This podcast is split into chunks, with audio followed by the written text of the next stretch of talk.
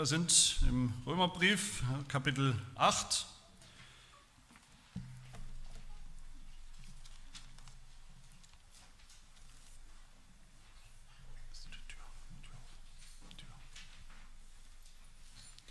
Römer 8, die Verse 12 bis 14.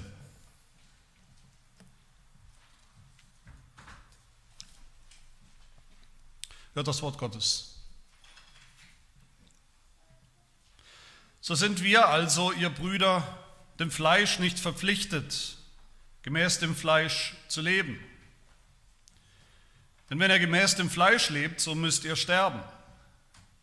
Wenn er aber durch den Geist die Taten des Leibes tötet, so werdet ihr leben. Denn alle, die durch den Geist Gottes geleitet werden, die sind Söhne Gottes.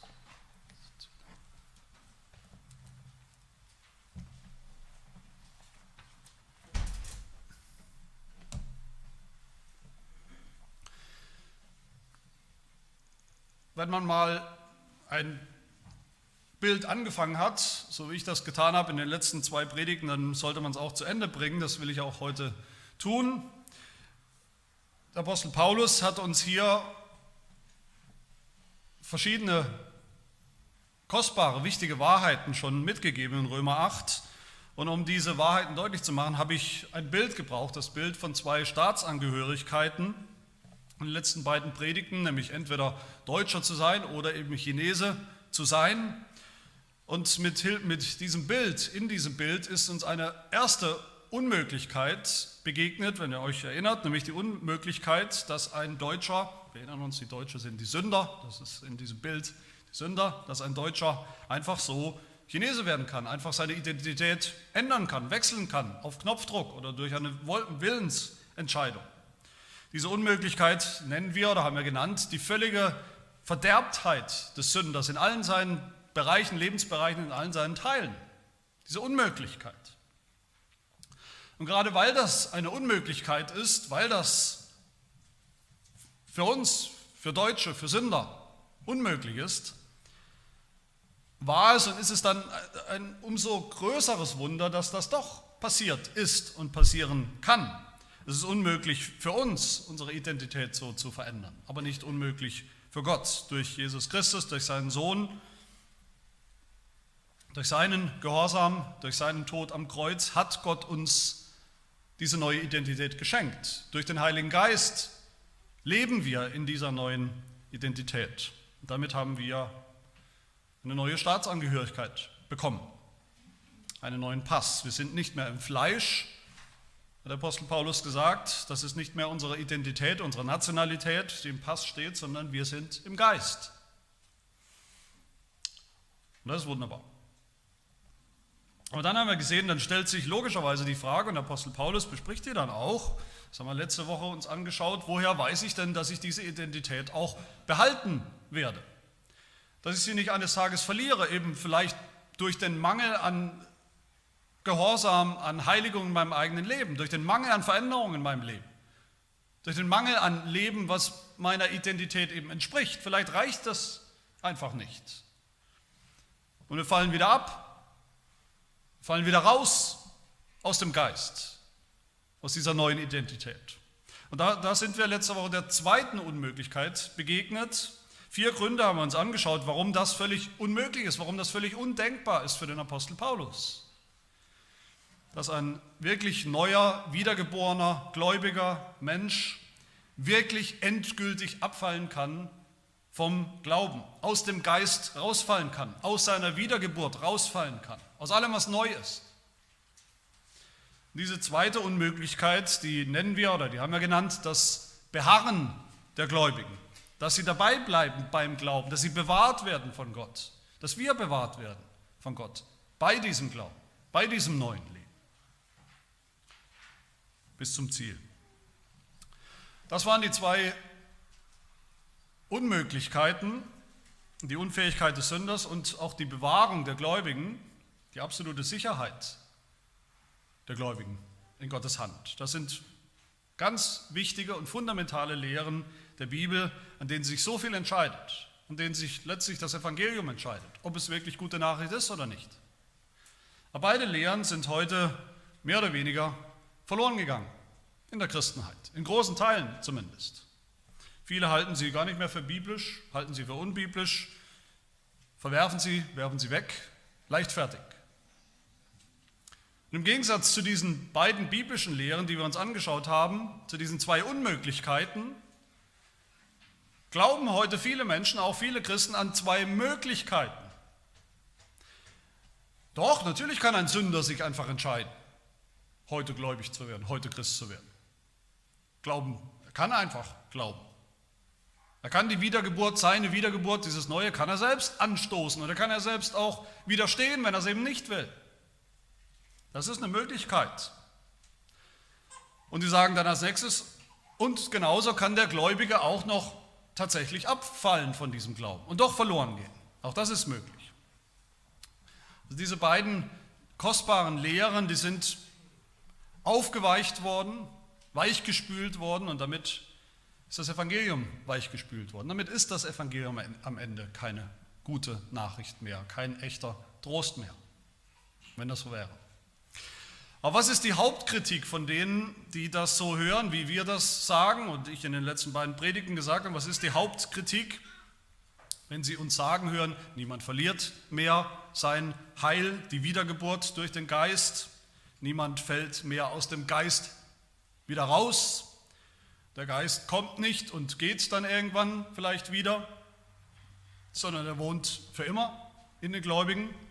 Und Christen dürfen Heilsgewissheit haben, Christen sollen echte, felsenfeste Heilsgewissheit haben.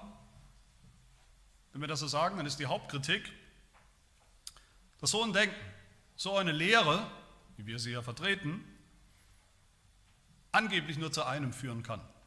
Die kann nur zu einem führen, nämlich dazu, dass Christen sich in einer falschen Sicherheit wägen, in einer fleischlichen, faulen, perversen Sicherheit.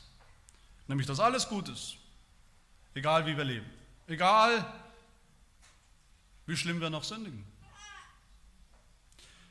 Das kann nur dazu führen, sagt man uns, sagt man dazu, dass wir einfach so weiter sündigen, dass die Sünde kein Problem mehr ist für uns, wir ignorieren sie eigentlich mehr oder weniger. Heiligung ist uns egal. Heiligung fällt völlig hinten runter. Ist ja alles nicht mehr nötig. Das ist der Vorwurf gegen diese Lehre, wie wir sie bekennen und glauben. Der Vorwurf gegen uns Reformierte, auch gegen unser Bekenntnis. Und dieser Vorwurf ist natürlich alt, der ist so alt wie die Bibel schon, der ist so alt, dass der Apostel Paulus ihn schon kannte. Paulus hat ihn aufgegriffen, wir erinnern uns in Römer 6, diese Frage, was sollen wir jetzt sagen nach diesem Evangelium, das er schon gesagt hat, was sollen wir sagen? Sollen wir jetzt in der Sünde weitermachen? Sollen wir in der Sünde verharren, damit die Gnade nur noch umso größer wird? Ist das nicht die logische Konsequenz?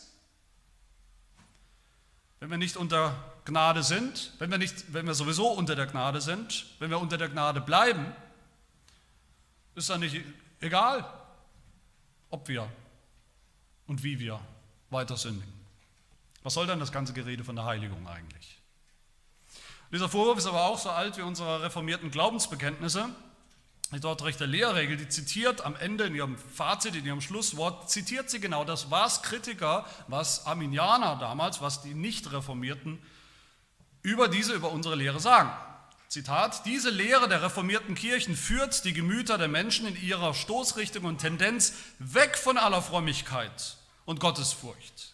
Sie ist ein Ruhekissen für das Fleisch und den Teufel, ja eine Festung des Satans, aus der heraus er allen auflauert, sehr viele verwundet und viele mit den Pfeilen einer falschen Sicherheit tödlich trifft. Diese Lehre wägt die Menschen in fleischlicher Sicherheit, weil sie ja davon überzeugt sind, dass das Heil der Erwählten nicht gefährdet ist, egal wie sie leben. Deshalb können sie in völliger Sorglosigkeit selbst die allerschlimmsten Sünden begehen. Zitat Ende. Das ist der Vorwurf. Das ist die dumme und falsche Karikatur, die Verballhornung des reformierten Glaubens. Und liebe Gemeinde, der schlimme Denkfehler, der folgenreiche und katastrophale Denkfehler, der dahinter steckt, hinter dieser Kritik, hinter diesem Missverständnis, hinter dieser Karikatur des Evangeliums, der Karikatur des reformierten, der reformierten Lehre. Das ist folgender Denkfehler. Viele Christen, viele Pastoren, viele Theologen denken, wahre Heiligung, echte Motivation zu echtem Gehorsam, zu einem gehorsamen Leben als Christen kann es nur geben auf Kosten von Gewissheit, auf Kosten von einer bombenfesten Sicherheit im Glauben, dass wir im Glauben stehen. Nur auf Kosten davon kann es sowas geben überhaupt, wie ein Streben nach Heiligung. Oder andersrum gesagt, vielleicht, dass es noch deutlicher wird, viele sagen, nur wer noch wenigstens ein klein bisschen unsicher ist, was seinen Zustand vor Gott angeht, seine Rettung, seine Erlösung angeht, ob er zu Christus gehört, ob er zu den Auserwählten gehört, ob er zu den Geretteten gehört. Nur der wird sich auch bemühen, nur der wird sich auch anstrengen, nur der wird auch versuchen, gehorsam zu sein, nach Gottes Geboten zu leben.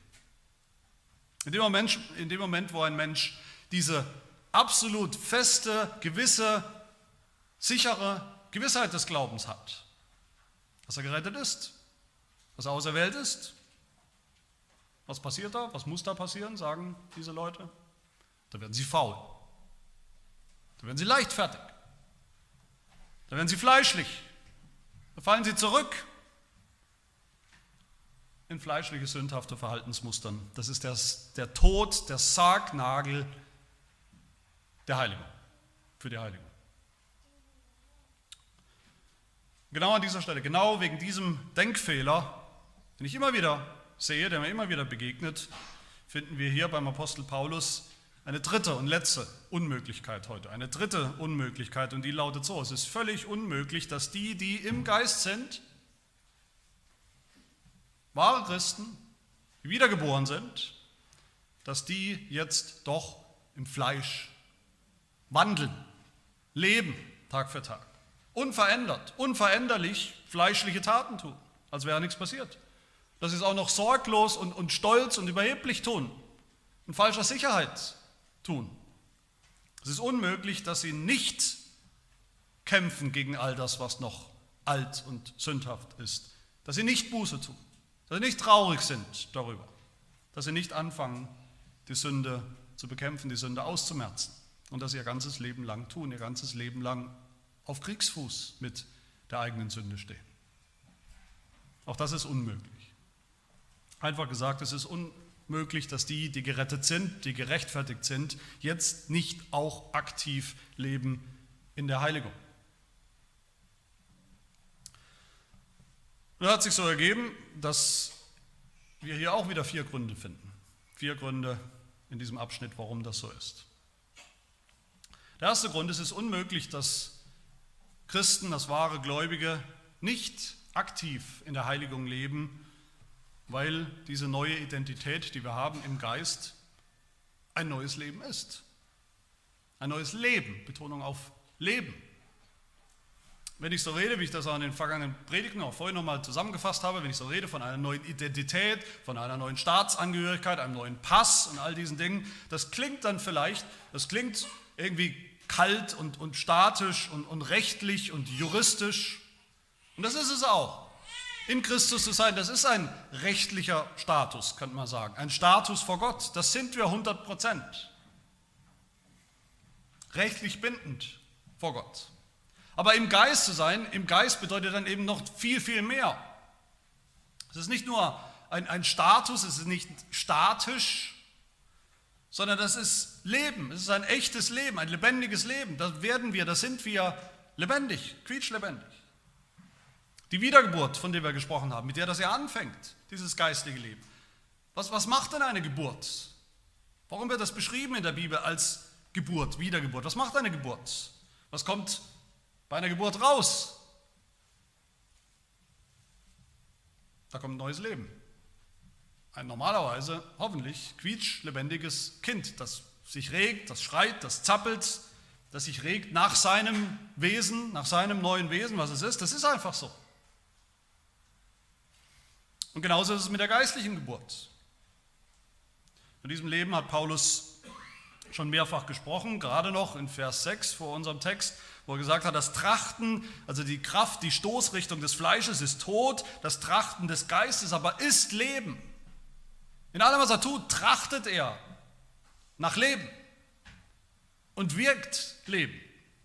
Und Vers 10 nochmal, wenn aber Christus in euch ist, so ist der Leib zwar noch tot um der Sünde willen, der Geist aber ist Leben um der Gerechtigkeit willen. Schon jetzt ist er das, Leben in einer neuen Gerechtigkeit, Leben zur Gerechtigkeit. Das geht schon los, das hat schon angefangen, sagt Paulus. Das ist nicht ein Ziel für irgendwann, für später. Ich könnte gar nicht anfangen aufzuzählen, wie oft in der Bibel, wie oft der Geist im Wort Gottes in der Bibel in Verbindung gebracht wird mit Leben. Das ist fast ein Synonym. Der Geist ist Leben. Der Geist ist der Lebensspender, der Lebendigmacher. Wir sind oft frustriert, die meisten von uns immer wieder mal frustriert mit unserem Fortschritt oder Mangel an Fortschritt in unserem christlichen Leben, mit Mangel an Heiligung. Und natürlich ist der real, der Mangel, bei allen von uns. Aber das Problem ist, dass wir viel zu oft auf uns selbst schauen, in einer geistlichen Nabelschau auf uns schauen und dann frustriert werden und dass wir gleichzeitig dem Heiligen Geist viel zu wenig zutrauen oder gar nichts zutrauen. Aber der Heilige Geist macht das. Er macht ganz souverän aus geistlich toten Menschen, aus einem Tal voller Skeletten und Totengebeinen macht er ganz souverän eine sprudelnde, grüne, florierende neue Welt mit neuen Menschen, die gar nicht so recht merken, wie das passiert ist, aber die schon angefangen haben, nach Gottes Geboten zu leben, in einem neuen Leben zu wandeln. Und das ist wichtig, dass wir das begreifen, dass auch die Heiligung, von der wir ja sprechen, von der der Apostel Paulus spricht, auch die Heiligung ist eine Sache des Glaubens und nicht so sehr des Schauens. Wir schauen oft, wie weit bin ich schon in der Heiligung, wie weit ist der schon in der Heiligung. Wir wollen messen, quantifizieren. Wir wollen anderen sagen, guck mal, wie weit ich schon fortgeschritten bin. Sieht man doch. Oder umgekehrt, wir sagen, wenn wir eher schlechte Tage haben, da sehe ich rein gar nichts bei mir. Dann muss wohl der Heilige Geist auch nicht da sein. Bei mir kann man vielleicht nichts mehr machen, kann auch der Heilige Geist nichts mehr machen. Dass wir im Geist sind, das ist kein theologisches Prinzip, kein abstraktes Prinzip oder kein Rechenbeispiel, keine Theorie. Wir werden nicht wiedergeboren. Keiner von uns wird wiedergeboren oder ist wiedergeboren worden als Totgeburt. Bei Gott gibt es nicht, gibt es das nicht. Es gibt keine geistlichen Totgeburten. Das ist, was Jakobus meint, wenn er sagt, ein Glaube ohne Werke, ohne diese neue Lebensäußerung, der gibt es nicht. Der wäre tot. Das wäre eine Totgeburt. Das ist undenkbar bei Gott, bei dem Geist. Der Geist ist Leben, der Geist produziert Leben bei uns. Das tut er. Wer in Christus ist, wer im Geist ist, der bringt viel Frucht, sagt Jesus Christus. Das, das ist so. Das ist weniger ein Imperativ, das ist so. Römer 6, 22. Jetzt aber, da ihr von der Sünde frei und Gott dienstbar geworden seid, habt ihr als eure Frucht die Heiligung. Nicht tut das, nicht bringt gefälligst Frucht, nicht sucht gefälligst die Heiligung. Ihr habt das. Alle, die wiedergeboren werden und sind, die sind schon lebendig. Die leben schon im Geist. Die wandeln schon im Geist. Unsere Lehrregel sagt in, im fünften Punkt über diese Wiedergeburt, alle, in deren Herzen Gott auf diese wunderbare Art wirkt, werden auch ganz sicher, unfehlbar und wirkungsvoll wiedergeboren und glauben auch tatsächlich. Dann, was passiert dann? Nach diesem Moment, wo sie neu werden, wo das geistige Leben anfängt. Dann wird der erneuerte Willen nicht nur von Gott getrieben und bewegt, von Gott angetrieben, handelt er dann auch selbst. Er handelt jetzt, wir handeln jetzt, wir wandeln jetzt als neue gläubige Menschen. Römer 8, Vers 1 haben wir gehört, die Überschrift über dieses Kapitel. So gibt es jetzt keine Verdammnis mehr für die, welche in Christus Jesus sind, die nicht gemäß dem Fleisch wandeln, sondern gemäß dem Geist wandeln. Es gibt keine Verdammnis mehr für uns, weil wir in Christus sind. Und wenn wir in Christus sind, haben wir auch den Geist. Und dann wandeln wir schon im Geist. Das ist keine versteckte Bedingung. Das ist der Ist-Zustand. Natürlich gibt es Heuchler, natürlich gibt es Leute, die vortäuschen, das gibt es auch in der Gemeinde, Leute, die so tun, als ob, die sich einbilden, sie wären irgendwas, was sie nicht sind, Scheinchristen. Das gibt es alles. Und das wird immer wieder von Predigern auch an dieser Stelle ja gesagt. Aber Paulus hat an dieser Stelle überhaupt kein Interesse daran. Paulus ist nicht hier auf einer Mission in Römer 8, mögliche Heuchler in der Gemeinde aufzudecken, zu entlarven, Scheinchristen zu entlarven. Er ist nicht auf einer, äh, auf einer Detektivmission, Heuchler zu finden, unechtes Christsein zu finden, ein unechtes Bekenntnis, ein Lippenbekenntnis. Paulus ist hier auf einer Mission, uns allen, die wir glauben, die wir aber schwach sind, die wir kämpfen, Römer 7, was zu sagen, uns zu sagen, lieber Bruder, liebe Schwester, natürlich bist du schon neu. Natürlich wandelst du auch schon neu und anders, lebst du auch schon anders, auch wenn du das oft gar nicht siehst, auch wenn wir das oft nicht merken. Der Geist ist in dir, der Geist ist Leben. Und deshalb lebst du. Es kann gar nicht anders sein. Das ist völlig unmöglich. Genau übrigens wie unser Heidelberger dieselbe, diese Unmöglichkeit auch formuliert. In Frage 60 geht es um die Rechtfertigung. Wir sind gerecht, gerettet, allein aus Gnade, allein durch den Glauben, das Evangelium. Und dann Frage 64. Genau diese Frage, genau dieser Vorwurf. Macht diese Lehre, dieses Evangelium, macht diese Lehre die Menschen nicht leichtfertig und gewissenlos. Stimmt das nicht doch, wie es die, die Kritiker der reformierten Lehre sagen? Und die Antwort im Heidelberger, nein, denn es ist was? Unmöglich, dass die, die Christus durch wahren Glauben eingepflanzt sind, nicht Frucht der Dankbarkeit bringen. Es ist unmöglich. Aber was genau ist unmöglich? Ist es unmöglich, dass die, die gläubig sind, jetzt nicht die Frucht von vollkommenem Gehorsam, von einer perfekten Heiligung bringen? Nein, das wird nicht gesagt. Der Heidelberger sagt, Absicht. Unmöglich ist, dass sie, dass wir nicht die Frucht der Dankbarkeit bringen, dass die nicht in uns hervorquellen könnte. Überhaupt, definitiv. Das ist unmöglich. Der zweite Grund, es ist unmöglich, dass wahre Gläubige nicht aktiv in der Heiligung leben, weil sie oder weil es keinen Zwang mehr gibt, das Gegenteil zu tun, zu sündigen. Paulus sagt das in Vers 12. So sind wir also, ihr Brüder, dem Fleisch nicht verpflichtet, gemäß dem Fleisch zu leben. Es ist unmöglich, dass wir im Fleisch leben, als wären wir im Fleisch, weil es kein Abhängigkeitsverhältnis mehr gibt, weil es keinen Zwang mehr gibt, keine Sklaverei mehr gibt bei uns unter der, Sünde, weil die Sünde uns nichts mehr zu sagen hat, nichts mehr zu befehlen hat, keine Autorität hat, keine Verfügungsgewalt. Ich sage ehrlich, ich habe lang gesucht in meinen Bibelkommentaren, auch diese Woche wieder, aber leider keinen gefunden, der an dieser Stelle sagt, was ich selber sagen will, was ich gehofft habe, Bestätigung zu finden, aber ich denke es trotzdem. Was denke ich? Ich denke, dass Paulus hier spricht mit einer gehörigen Portion Ironie in diesem Vers, in diesem Vers 12. Ihr seid dem sündhaften Fleisch nicht mehr verpflichtet. Waren wir das? Ja, das waren wir. Als Sünder waren wir das. Da hat die Sünde geherrscht über uns. Da waren wir verpflichtet. Da haben wir der Sünde sozusagen Gehorsam geschuldet. Aber jetzt, wenn Paulus sagt, wir sind nicht mehr verpflichtet, das ist natürlich Ironie, das ist eine maßlose Untertreibung von Paulus. Nicht nur gerade sind wir der Sünde nicht mehr verpflichtet, sondern wir sind sogar völlig frei von, von jedem Anspruch der Sünde. Völlig frei, genau das Gegenteil, gegensätzlich zu leben, heilig zu leben. Aber auch diesen Vers 12 lesen viele Christen als Imperativ, also eine Forderung, was wir zu tun haben. Lasst euch nicht mehr verpflichten oder wie auch immer. So verstehen Sie das. Aber das ist es nicht. Klar, da ist auch eine Aufforderung an uns drin, aber lang bevor es das ist, ist es vor allem eins, nämlich einfach nur gute Nachricht. Evangelium.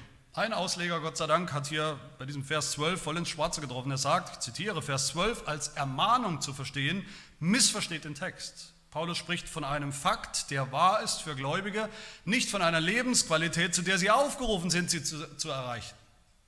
Nicht als Ziel, als Aufforderung, ein Fakt. Nicht mehr verpflichtet. Gar nicht mehr, im Gegenteil. Noch sind wir Sünder, noch sündigen wir, auch die besten Christen. Manchmal sündigen wir auch so, fast als müssten wir noch. Als wäre es ein Schicksal. Müssen wir aber nicht. Unser Verhältnis zur Sünde hat sich radikal verändert. Alles, was wir gesagt haben über diese sogenannte, diese wichtige Lehre von der völligen Verderbtheit des Sünders in allen seinen Teilen, dass er nicht anders kann, weil er nicht anders will und er kann nicht anders wollen, das gilt nicht für uns. Das gilt nicht mehr für uns. Wir als Gläubige sind nicht mehr so völlig verderbt in allen unseren Teilen. Wir sind keine Sklaven der Sünde mehr, die ihr was schulden. Wir müssen nicht mehr sündigen. Ja, wir wollen es sogar jetzt schon nicht mehr. Römer 7. Wir tun es, aber wir wollen es nicht. Es geht uns eigentlich gegen den Strich, selbst wenn wir oder während wir es noch tun. Und weil wir dieses neue Verhältnis, dieses andere Verhältnis zur Sünde haben, deshalb ist es völlig unmöglich, dass wir so leben könnten im Fleisch unter der Herrschaft der Sünde, als würden wir ihr was schulden. Der dritte Grund, so unmöglich, das wahre Gläubige, dass wir nicht aktiv in der Heiligung leben, weil der Geist tötet, weil der Geist in uns tötet. Die Sünde. Und zwar Stück für Stück. Nicht auf einen Schlag. Vers 13. Denn wenn er gemäß dem Fleisch lebt, so müsst ihr sterben. Wenn er aber durch den Geist die Taten des Leibes tötet, so werdet ihr leben. Das ist ein, denke ich, für viele bekannter Vers, ein Vers, den man immer wieder hört, wenn es um Heiligung geht, kommt dieser Vers. Muss dieser Vers auch kommen? Er ist wichtig, er ist zentral. Aber was sagt Paulus hier wirklich? Verstehen wir das? Verstehen wir das noch richtig? Ich würde sagen, viele Christen verstehen das hier, diesen Vers so, naja klar, nur der, der das tut. Nur der, der die sündhaften Taten in seinem Leben eben ausmerzt und tötet, radikal angeht, der wird leben. Der wird ewig leben. Und wie tun wir das? Wie töten wir die Sünde in uns? Da steht es doch durch den Geist. Das heißt, der Geist ist sozusagen ein Werkzeug, das Instrument, das wir gebrauchen, durch das wir das tun, durch das wir das tun. Viele verstehen diesen Vers eben als eine strikte Bedingung. Wenn du das nicht tust, tötest, dann kein ewiges Leben, dann keine Rettung. So einfach ist das. Und das Zweite eben, sie verstehen den Heiligen Geist oft als Werkzeug. Wir, wir verstehen es vielleicht manchmal so, als Werkzeug in unserer Hand. Wir sind ja gefordert, wir sind die Aktiven. Der Heilige Geist ist das Mittel zum Zweck in der Heiligung. Ich kann mich an leider, muss ich sagen, eine ganze Reihe von Predigten erinnern über diesen Vers, die mir hängen geblieben sind, eben weil sie genau in diese Richtung gegangen sind. Wir müssen es tun. Wer nicht tötet, der wird auch nicht leben. Dann sind wir, dann wird im Nachhinein klar, dass wir keine Christen sind. Dann gehen wir doch verloren. Wahrscheinlich hat kaum jemand mehr geschrieben zu diesem einen oder einzelnen Vers hier, Vers 13, als der reformierte Theologe John Owen, im 17. Jahrhundert, der ein ganzes Buch geschrieben, mehrere übrigens, die sich mit diesem Thema beschäftigen, aber ein Buch mit dem Titel aus diesem Vers, oder dem Titel auf Deutsch würde ich sagen, die Abtötung der Sünde in den Gläubigen. Ein Buch. Und darin fragt er, da war ich froh, dass ich das gefunden habe. Er fragt, kann das wirklich so gemeint sein, dieser Vers, als so eine Bedingung? Und er sagt, es gibt zweierlei Bedingungen, es gibt unterschiedliche Bedingungen. Das erste wäre, ich zitiere ihn hier, das erste wäre, dass es unsicher ist, ob die Person, der das so vorgeschrieben ist, das Ziel auch erreichen wird, bekommen wird, was ihr versprochen ist. Oder die zweite Bedingung, äh, zweite Form von Bedingung sagt er, Oder die Bedingung kann die absolute Sicherheit der Beziehung ausdrücken zwischen dem einen und dem anderen. Und genauso ist es hier, sagt Owen. Er sagt, da ist überhaupt keine Unsicherheit, ob Gläubige ihre Sünden abtöten, mehr und mehr, Stück für Stück, und ob sie dann leben werden. Im Gegenteil, das ist eine absolute Sicherheit, dass diese beiden Dinge zusammengehören. Dass sie das ewige Leben bekommen und deshalb auch, dass sie die Sünde abtöten werden, unterwegs, Stück für Stück. Das hängt zusammen. Sicher. Das ist keine Unsicherheitskomponente. Die dürfen wir auch nicht einfügen. Es ist, habe ich immer wieder den Eindruck, als hätten manche Prediger diesen Vers 1 von Kapitel 8, diesen wichtigen Vers, diese Überschrift nicht gelesen oder zumindest wieder vergessen, bis sie hier zu Vers 12 und 13 kommen. Es gibt keine Verdammnis. Es gibt ganz sicher keine Verdammnis für die, die in Jesus Christus sind. Wenn sie dann doch wieder sagen, naja, das gilt, es sei denn, du tötest die Sünde nicht. Du tötest nicht genug. Dann gibt es doch Verdammnis für dich. Pech gehabt. Und wenn Sie das so sagen, wenn Sie das so predigen, das tun auch zeitgenössische bekannte Prediger, ich könnte euch sagen, wie viele Millionen Follower oder was auch immer die haben auf YouTube, dann frage ich mich immer wieder, immer wieder ist meine Reaktion genau gleich. Ich frage mich immer wieder, ja, wie viel denn eigentlich? Wie viel müssen wir denn töten? Wie konsequent und radikal müssen wir denn ausmerzen, die Sünde in unserem Leben? Wie gehorsam müssen wir denn werden? In der Heiligung, okay. Bis wir am Ende sagen können, ah, das reicht. Bis wir Gewissheit finden. Und darauf haben wir noch nie eine Antwort gefunden. Die können es nicht sagen. Fakt ist, die Betonung hier beim Apostel Paulus liegt auf Gewissheit, auf Sicherheit. Wir werden leben. Das ist sicher. Und weil das sicher ist, ist auch sicher, dass jeder Christ schon angefangen hat, Sünde zu töten.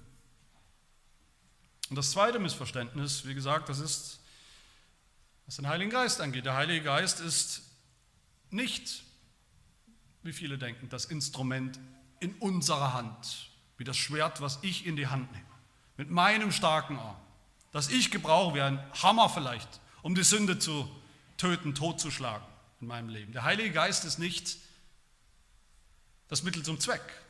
Er ist nicht, wie viele denken, so ein Werkzeug, das irgendwie passiv in meiner christlichen Werkzeugkiste liegt und ich kann es ergreifen oder auch nicht. Wenn er nicht, Pech gehabt. Meine Lieben, die Hauptperson hier in diesem Vers 13 sind nicht wir. Wir müssen töten, ja, wir müssen auch was tun, wir sind aktiv hier, aber all das geht nur, weil der Heilige Geist etwas tut, weil der Heilige Geist schon vorher aktiv ist und aktiv bleibt, weil der Heilige Geist aktiv ist im Abtöten der Sünde und von allem, was alt ist, zur alten Schöpfung gehört, in der Heiligung. Er ist die Hauptperson.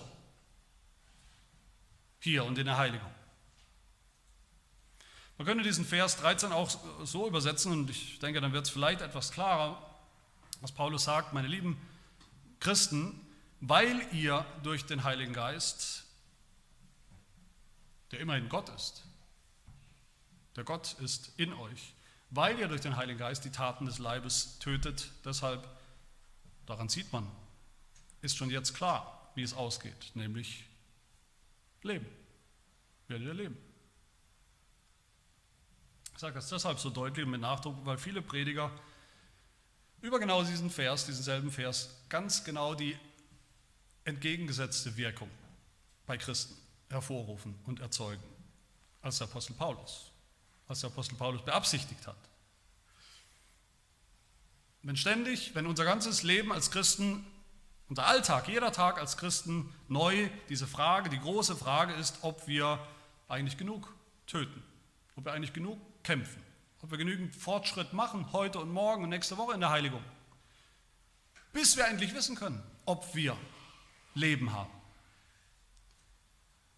Was ist dann die logische Folge, die, die unvermeidbare Folge ist Angst, Unsicherheit, Furcht.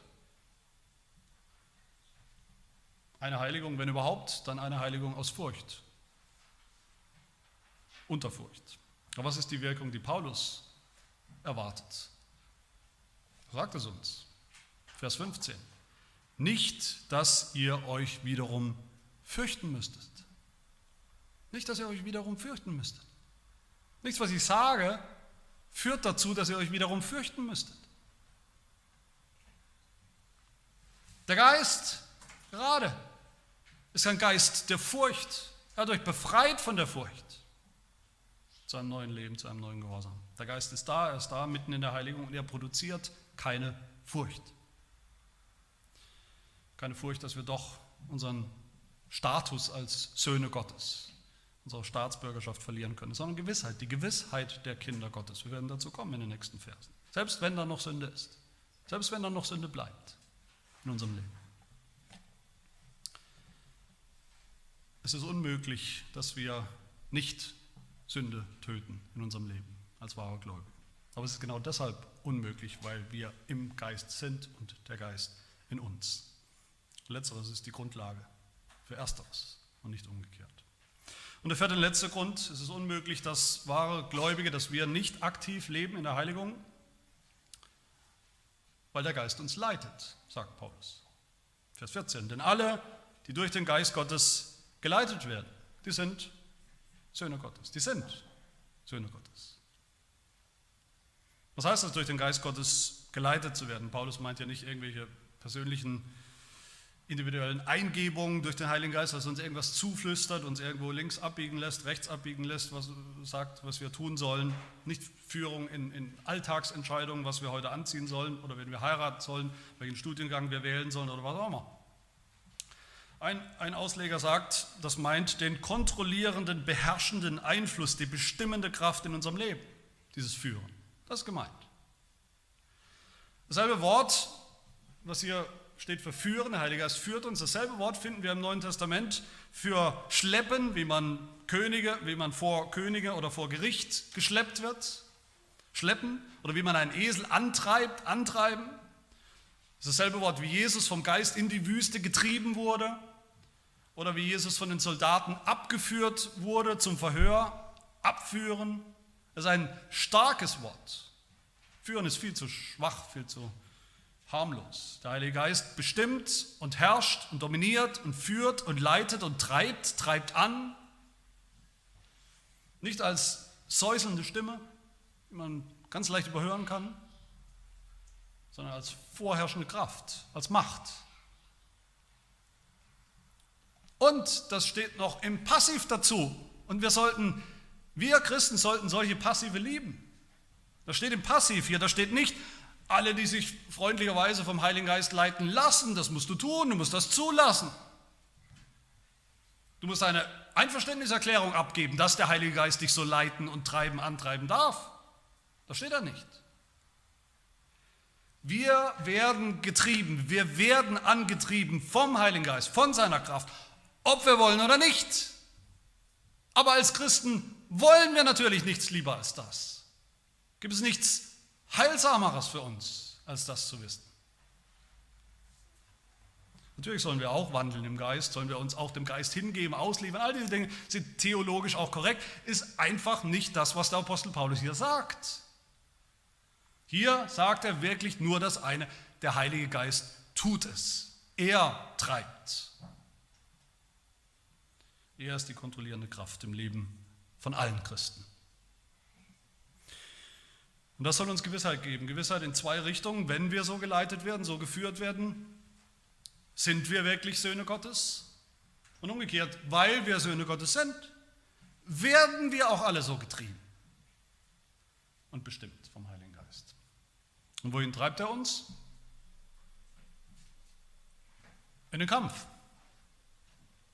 In die Wüste und durch die Wüste dieses Lebens, was wir noch zu leben haben, wo wir noch kämpfen gegen die Sünde, das Fleisch, den Teufel. Die Sünde muss noch getötet werden, ja. Wir müssen noch verändert werden, viel verändert werden. Da muss noch viel Heiligung passieren. Es ist unmöglich, dass wir nicht töten, dass wir nicht so verändert werden, aber die Triebkraft dafür ist der Heilige Geist. Aber gerade weil es der Heilige Geist ist, der uns antreibt, ist es ein siegessicherer Kampf. Gerade weil wir im Kampf stehen mit der Sünde, dürfen wir wissen, wir sind Söhne Gottes. Der Heilige Geist treibt uns in diesen Kampf. Und wenn wir darin stehen und so kämpfen, wir sind Söhne Gottes.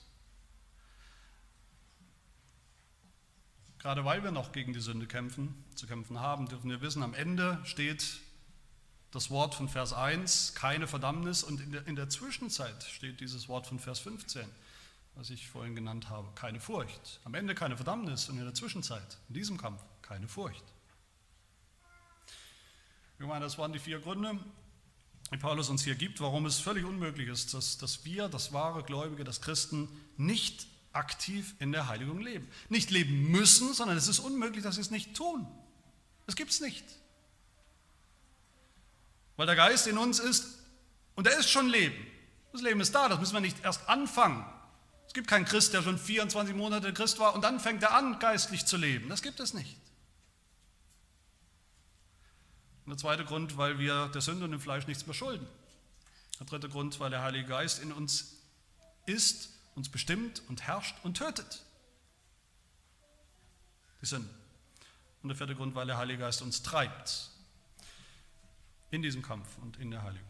Und ich hoffe, dass wir alle diese dritte Unmöglichkeit richtig verstehen. Nicht wie das eben viele Prediger heute predigen, auch solche, die übrigens wie viele für reformiert halten, die sie vielleicht selbst auch diesen Namen geben, die ständig bei großen Konferenzen reden, auf den sozialen Medien geliked und geteilt werden und Best Predigt ever und wie auch immer das alles heißt, die das so predigen. Klar ist es möglich, dass Christen nicht in der Heiligung leben, wenn sie es eben nicht tun. Wenn sie es nicht tun. Und dann sind sie am Ende wohl doch nicht gerechtfertigt, wohl doch nicht gerettet. Prediger, die aus all diesen Versen, die wir jetzt gerade gehört haben, wieder was machen, die wieder Imperative daraus machen. Aufforderungen an uns. Die ganze angebliche Gewissheit, okay, Paulus will uns Gewissheit geben, das sagen sie schon, aber die Gewissheit haben wir nur, wenn wir es auch tun. Nur wenn. Nur wenn wir genug töten, nur wenn wir genug Heiligung haben, genug Fortschritt machen. Wie ein solcher bekannter Prediger kürzlich gepredigt hat, ich zitiere ihn, die wahre Gefahr eines unheiligen und untreuen Lebens unter bekennenden Christen ist nicht, dass sie mit verbeulten Kronen im Himmel ankommen. Also, dass sie halt ein bisschen weniger Lohn bekommen, sie es gerade nur so irgendwie in den Himmel reinschaffen. Sondern er sagt weiter, sondern die wahre Gefahr ist, dass sie gar nicht in den Himmel reingelassen werden, weil ihre Unheiligkeit, der Mangel an Heiligkeit, der Sargnagel eines unechten Glaubensbekenntnisses war. Bums. Das war's. Pech gehabt. Das ist eine katastrophale Theologie oder Version des Evangeliums. Angst und Furcht, eine angstbasierte Heiligung, eine Lehre, ein Verständnis von Heiligung, ein Missverständnis von Heiligung, wo unser Mangel an Heiligung am Ende was macht? Alles kaputt macht. Die ganze Rechtfertigung, alles, das ganze Evangelium. Lasst es uns so verstehen, wie der Apostel Paulus es gemeint hat. Nämlich es ist unmöglich, dass wahre Christen, aber schwache Christen, in einem schwachen Glauben, sind noch sündhafte Christen, die mitten drin stecken in den Kämpfen unseres Lebens, in den Kämpfen mit der Sünde, die oft genug darüber frustriert sind. Es ist unmöglich, dass die nicht geheiligt werden, dass die nicht in der Heiligung sind und stecken in diesem Prozess, weil Gott es tut durch seinen Geist. Nicht ohne sie, wir sind nicht passiv, wir sind ein Stück Holz. Aber er ist die bestimmende Kraft. Ohne ihn ist nichts, nichts möglich. Lasst uns keine Arminianer sein, die denken, der Heilige Geist ist ja ein ganz praktisches Werkzeug, eine ganz praktische Hilfe, die wir mit unserer Kraft dann nehmen zur Heiligung oder eben nicht. Lasst uns auch hier überzeugt reformierte biblische Christen sein, die wissen, nein, der Heilige Geist ist die Kraft, die göttliche Kraft. Er treibt uns an, nicht umgekehrt, nicht wir ihn. Er treibt uns an zum Kampf gegen die Reste der Sünde in unserem Leben. In diesem Leben in der Heiligung. Mit mehr und mehr Gehorsam, mehr und mehr Lust an Gottes Geboten und seinem Gesetz. Er ist derjenige, der dafür sorgt, dass die Heiligung, dieses noch un, absolut unfertige Projekt, das wissen wir alle, das erleben wir alle, dieses unfertige, dieser Prozess der noch so lange dauern wird, über den wir oft frustriert sind, wie lange, wie lange er dauert. Er selbst sorgt dafür, dass dieser Prozess ankommt, dass wir ankommen am Ziel, so zu sein, wie wir sein sollen. Ich schließe mit einem Zitat aus der Lehrregel über diese dritte Unmöglichkeit, um das nochmal zu bündeln. Eine kostbare, tröstliche Unmöglichkeit ist das, diese dritte. Zitat aus der Lehrregel, Artikel 12 und Punkt 5. Diese Gewissheit, dass wir im Glauben beharren werden, ist weit davon entfernt, die wirklich Gläubigen stolz und sorglos zu machen und in fleischlicher Sicherheit zu wiegen. Im Gegenteil, sie ist, diese Gewissheit, sie ist die wahre Quelle der Demut, kindlicher Ehrfurcht, wahrer Frömmigkeit, Geduld in jedem Kampf, inniger Gebete, der Standhaftigkeit im Leiden, und im Bekenntnis der Wahrheit und der echten Freude in Gott. Das Nachdenken über diese Wohltat, diese Gewissheit, ist der Antrieb, immer und aufrichtig dankbar zu sein und gute Werke zu tun. Mehr und mehr. Das ist wunderbar. Genau das ist es, worum es hier geht, worum es mir ging. Das ist das, worum es dem Apostel Paulus geht. Möge das so sein bei uns. Es wird so sein bei uns, bei allen, die glauben. Da bin ich guter Dinge für uns alle als Gemeinde. Amen. Unser Gott und Vater, wir bitten dich, schreibe dieses Evangelium fest auf unser Herz, in unsere Herzen hinein, dass wir es fest glauben, dass es fest verwurzelt ist in uns und wir in ihm, dass wir fest verwurzelt sind in Christus und er in uns, fest verwurzelt im Geist und er in uns, sodass unser Leben, das Leben von uns als Gemeinde, von uns als Christen, das Leben des Glaubens auch viel, viel Frucht bringt, wie du es versprochen hast, wie es ja auch gar nicht anders sein kann, durch das Wirken deines Geistes. Das bitten wir in Jesu Namen.